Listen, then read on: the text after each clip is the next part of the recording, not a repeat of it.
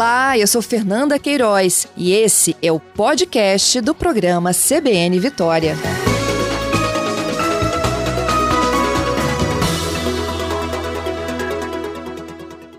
A empresa Aliança Energia informou que começou a partir deste mês de maio uma rotina de testes sonoros periódicos das sirenes do Plano de Ação de Emergência da usina hidrelétrica de Aimorés. É, esses planos estão instalados nas cidades de Aimorés e Baixo Guandu. O primeiro teste aconteceu no último dia 3. Os testes vão ocorrer mensalmente, sempre na primeira quarta-feira de cada mês e a partir das duas horas, com acionamento de sirene simultaneamente. Isso para preparar a população para planos, gente, a gente está falando de prevenção aqui, né? Para planos de atendimento, né? De evacuação diária, tudo que a gente precisa de ser treinado aí para situações de emergência. Vamos explicar melhor como é que funcionam esses testes, como é que é o sistema de prevenção deles. O Adilson Melo, ele é coordenador da usina hidrelétrica de Aimorés, é um dos nossos convidados aqui desta manhã. Bom dia, Adilson. Bom dia, Fernanda. É um prazer estar falando com você aqui hoje e com a sua audiência toda. Eu é que agradeço. Me conta aí, isso, a instalação dessas sirenes faz parte desse plano, não é isso? É, exatamente. As sirenes estão instaladas é, no contexto do nosso plano de emergências, né? Essas sirenes estão instaladas desde 2019 e agora a gente está com uma nova rotina de testes neles. Uhum. O, o que acontecia então até agora, de 2019 até 2023? Desde a implantação até agora, a gente vem aprimorando o sistema para que ele atingisse a, a situação para a qual ele foi projetado. Então, até hoje, a gente fazia testes de verificação de intensidade sonora, de cobertura de área, e essa fase passou, agora a gente está fazendo testes mensais, é, um teste preventivo sempre para certificar de que num eventual acionamento todo o sistema está funcionando plenamente. Uhum. E como que é esse acionamento? Como é que a população ouve?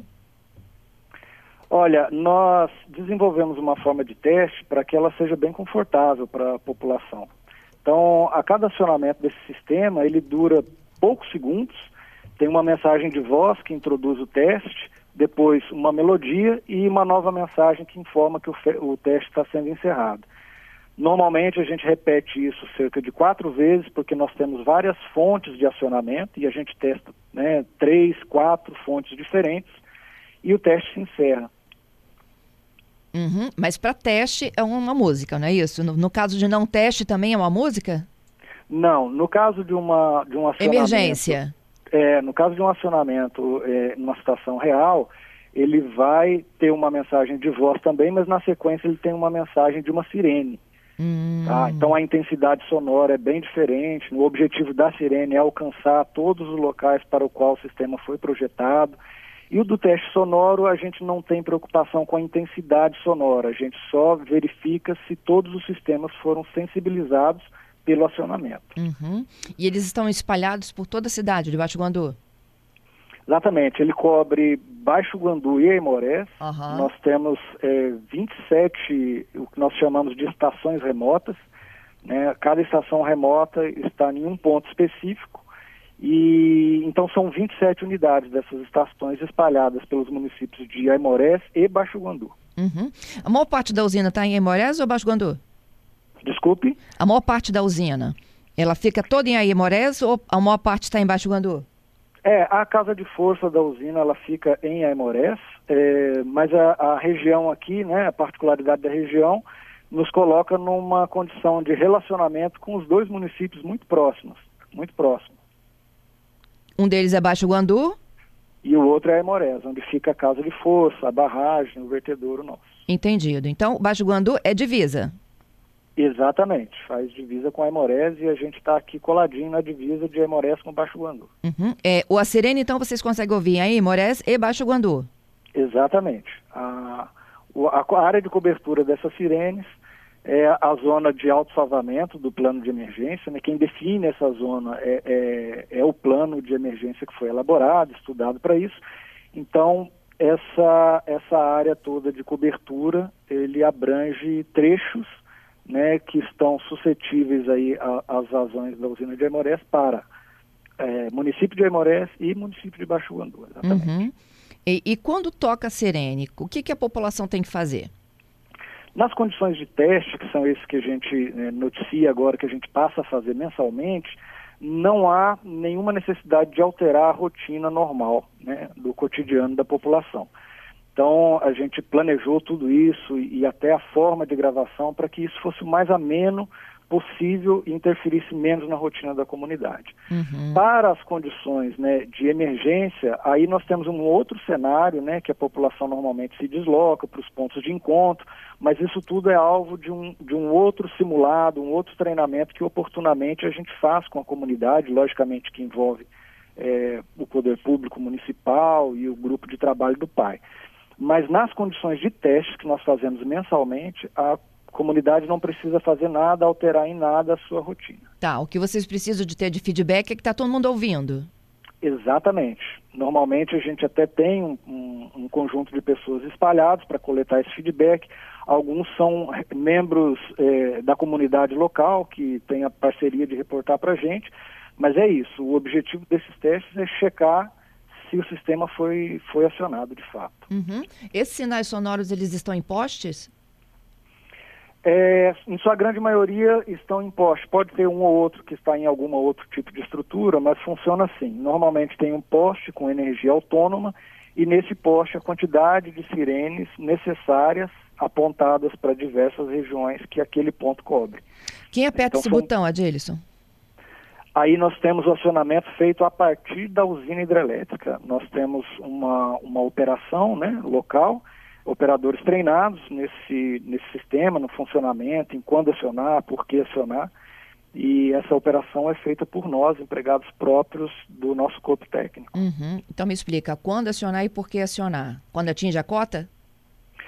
Na verdade, o, o, objetivo todo do sistema é não acionar, porque nós nos preparamos para evitar a situação de emergência que precisaria desse nível de acionamento.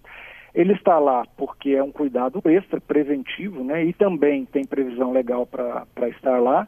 Mas a gente teria três níveis né, de, diferentes do nosso plano de emergência. Desde o nível de atenção, onde a gente começa a tomar cuidados com uma situação que pode é, é, se desenvolver de modo indesejado, até o nível de alerta e o nível de emergência. É, somente no último nível de emergência que essas sirenes seriam acionadas e iniciaria então o, o pontapé inicial para a população fazer o deslocamento para os pontos de encontro. Uhum. Mas em que situações, assim, na prática, para o meu ouvinte aqui entender? É, em caso tá. de rompimento, em caso de passar da cota por conta de chuva? É, na verdade, a situação de fato seria um pouco complexa, mas é, acho que a gente consegue explicar aqui. Tem vários motivos pelos quais é, a gente poderia acionar. E no nosso plano de emergência, inclusive, ele detalha, né? É, é, se for por um eventual rompimento, uma, é, uma situação estrutural que começa a se desenvolver e pode colocar em risco, ou até por grandes volumes de água que ultrapassem a capacidade do empreendimento. Então, são várias, vários fatores diferentes que podem acontecer. E aí, logicamente, o corpo técnico conhece para cada um desses fatores em que nível que seria um nível de emergência. Mas volto a repetir, né? Todo o nosso trabalho é preventivo para nunca chegar num nível de emergência. É, assim a gente deseja, né? Mas a gente já acompanhou episódios, inclusive, né? Chegando abaixo do Guandu com a lama do Rio Doce. Claro, claro. É, mas todas as ocorrências que a gente vê acontecer no país, inclusive, foram starts né, importantes para que a gente melhorasse, observasse o que acontece, não só no Brasil, mas em todos os outros locais, né, e desenvolvesse esses planos e a nossa preparação para isso. Uhum. E aí, o dia que tocar essa sirene, o que, que a população tem que fazer? Você já me disse que eles vão para pontos de encontro. São lugares altos? É, normalmente são lugares seguros, né? Longe da, da zona de influência é, de eventual alagamento. Acontece que a estrutura de segurança para um evento desse tipo, ela não envolve apenas o empreendedor. Então, o nosso plano de ação, de emergência, ele conta as ações que nós tomamos é, como empreendedor, até é, a gente acionar as estruturas de contingência municipais, estaduais. Então, para o, o plano de emergência de Emorés, a população se desloca para esses pontos e a partir daí ela começa a receber, então, os inputs que vão vir do plano de contingência do município, através das defesas civis, com suporte também do empreendimento, mas a partir desse ponto a população recebe orientação né, vindas dos, dos mecanismos de defesa dos municípios. Uhum. Quanto tempo a, a população tem para chegar a esses pontos de encontro? E, e a minha dúvida é a seguinte: vai correndo, vai de carro, vai de bicicleta, de moto? Como é que é? a gente tem uma rota de fuga, né, com placas de sinalização que indicam o caminho para as pessoas chegarem nesse ponto de encontro. Mas eu volto a reforçar, Fernanda, é, as estruturas da barragem de Aimorés, elas permanecem estáveis, seguras, sem nenhuma alteração.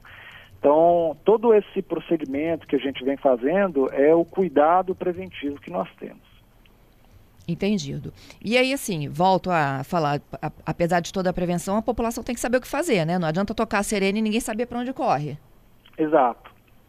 É, nesse contexto, a gente tem é, simulados, nós já fizemos um simulado, uma das poucas, é, é um dos poucos empreendimentos que executou um simulado envolvendo a comunidade, nós fizemos já um há algum tempo, depois a gente teve um período de pandemia que a gente não poderia fazer aglomerações, né, era contraindicado, e agora a gente já está planejando é, para futuro, não quero adiantar informações aqui, a gente tem uma outra área que nos apoia, nos assessora nisso, mas a gente em breve deve fazer um outro simulado de evacuação.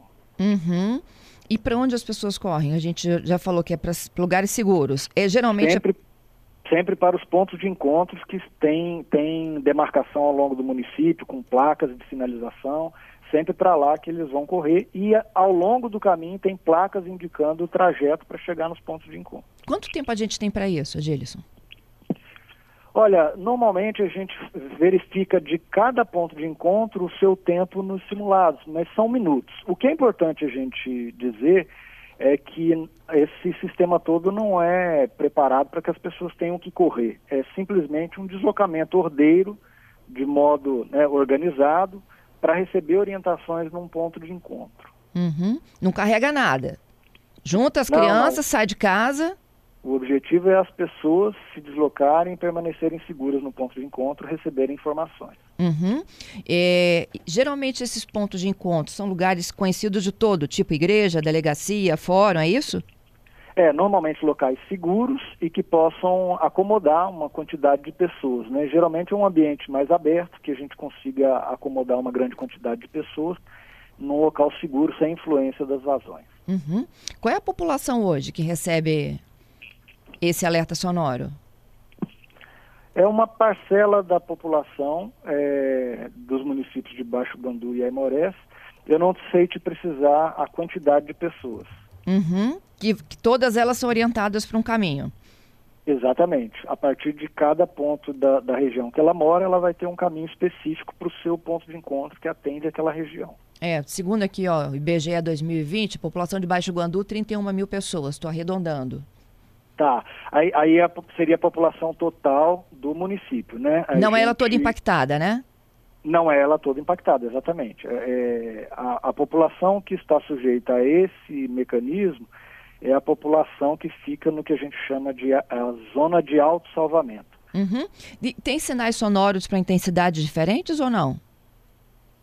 É, não, os sinais são todos projetados para atingirem qualquer é, morador, qualquer região habitada com a mesma intensidade. Da região que possa impactar a problemas na usina? É, da, da região, da zona de autossalvamento, que é habitada, é, a gente tem um limite mínimo, né, pelo menos aquele limite de intensidade sonora o nosso sistema atende. Uhum. Esse plano estadual, esse plano de vocês, perdão, né, de, de, de simulação de, de resgate e tudo mais, ele tem que ser aprovado por quem? É o Ministério da Agricultura? É a Agência de Energia? Não, existe uma lei, uma legislação que trata da, da elaboração desse plano, mas no caso da usina de Aimorés, a, Agência Nacional de Energia Elétrica, a ANEEL, né, estabelece os padrões né, de construção desse plano, o que, que ele deve ter, o que, que ele deve abordar. Então, na verdade, a gente tem as obrigações de elaborar segundo aqueles padrões e enviar para os órgãos de interesse, né, que a legislação e o normativo exigem, para que eles atestem né, se está atendendo o que a, a, normativa define. Tá certo. Adilson, eu te agradeço, viu, pela participação. Muito obrigada, hein? Perfeito. A gente que agradece a oportunidade de esclarecer. Estamos à disposição, Fernanda. Bom trabalho para vocês. Igualmente.